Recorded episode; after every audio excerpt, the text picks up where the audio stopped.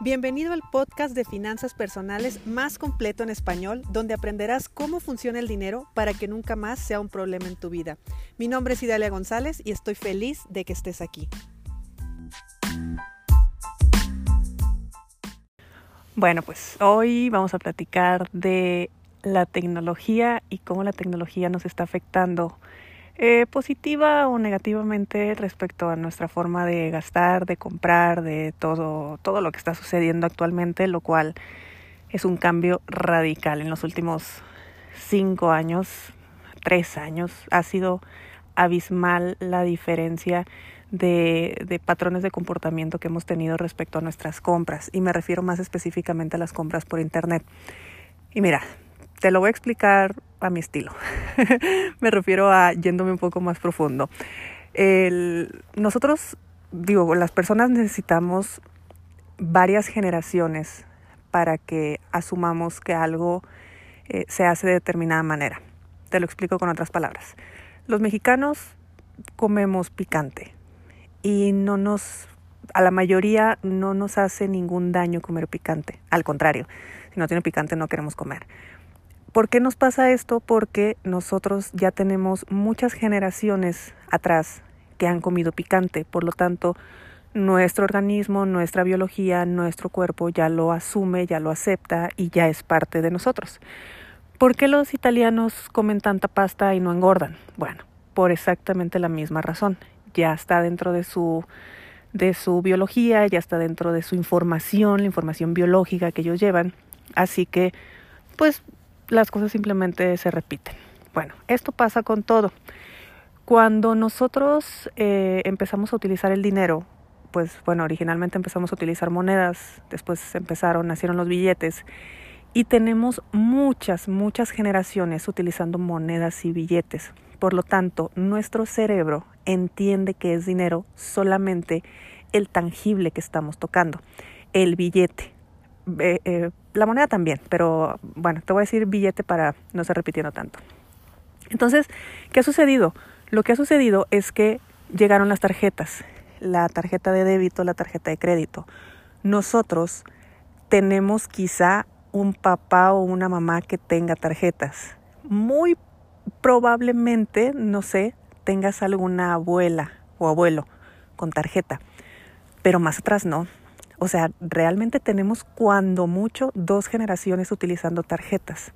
Por lo tanto, el cerebro no entiende que una tarjeta es dinero. Por eso, y, te reto a que hagas el ejercicio, ve y compra algo, ve y compra algo de mil pesos tal vez, y si das dos billetes de 500, te va a doler. Pero si das un tarjetazo por mil pesos, no lo vas a sentir. Por eso decimos que me lo descuenten de la nómina o que me lo quiten directamente de la cuenta o lo voy a hacer transferencias o ese tipo de cosas no las sentimos. El cerebro cree que no es dinero, por lo tanto no lo estamos ni asumiendo ni sintiendo como gasto, que eso es peligroso porque empezamos a gastar de más o no tenemos noción de lo que estamos gastando o peor aún, cuando volteas a ver tu saldo, dices, bueno, pues ¿en qué me lo gasté? Bueno, efectivamente, te lo gastaste en cosas que sí usas, que sí necesitas, pero como todo fue electrónico y como muy probablemente yo sea la primera generación, segunda generación que hace ese tipo de compras, o sea, con, con una herramienta como una tarjeta, pues no supe que eso era gasto. Mi cerebro no lo interpretó como gasto. Ahora vamos un paso más allá. Amazon. Amazon, Mercado Libre, Uber, todas estas aplicaciones que nosotros eh, simplemente con un clic ya estamos comprando.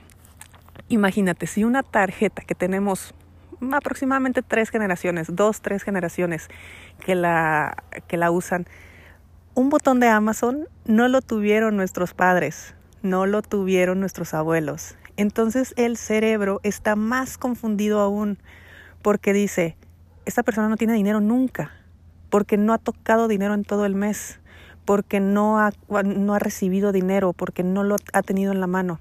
Entonces a veces tú recibes un pago y ni siquiera lo retiras porque todo lo resuelves con el celular, todas las aplicaciones, bueno, pues tú puedes pedir hasta el súper que te lo lleven a tu casa con una aplicación y, y es como muy fácil la vida en este momento porque las aplicaciones lo resuelven todo.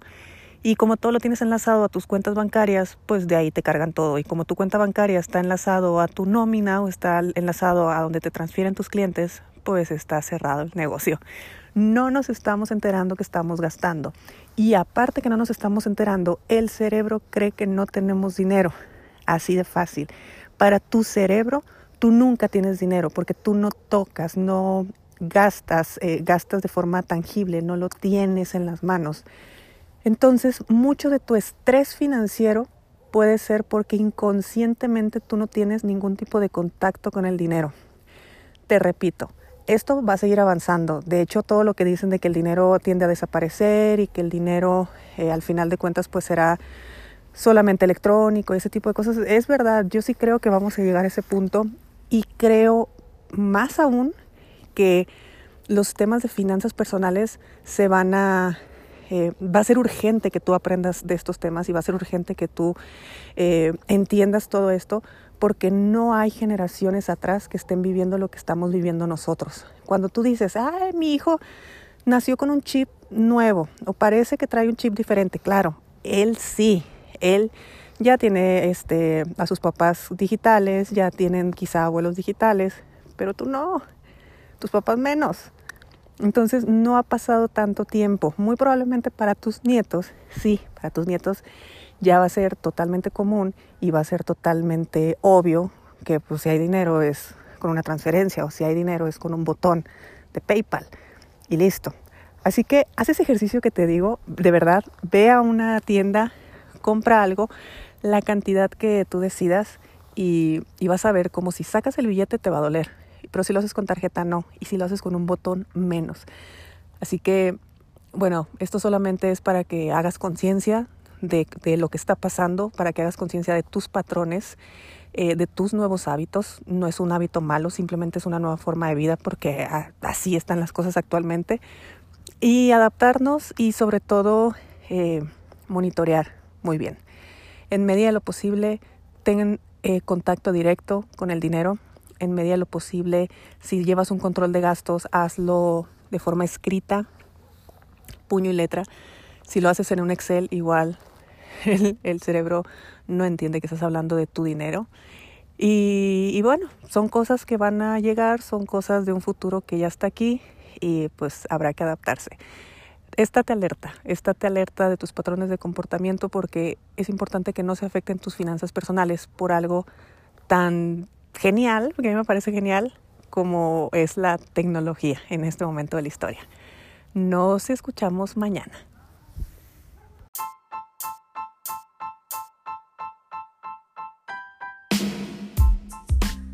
Es momento de poner acción a lo que aprendimos hoy. No olvides suscribirte y comparte con tus amigos este podcast. Hasta mañana.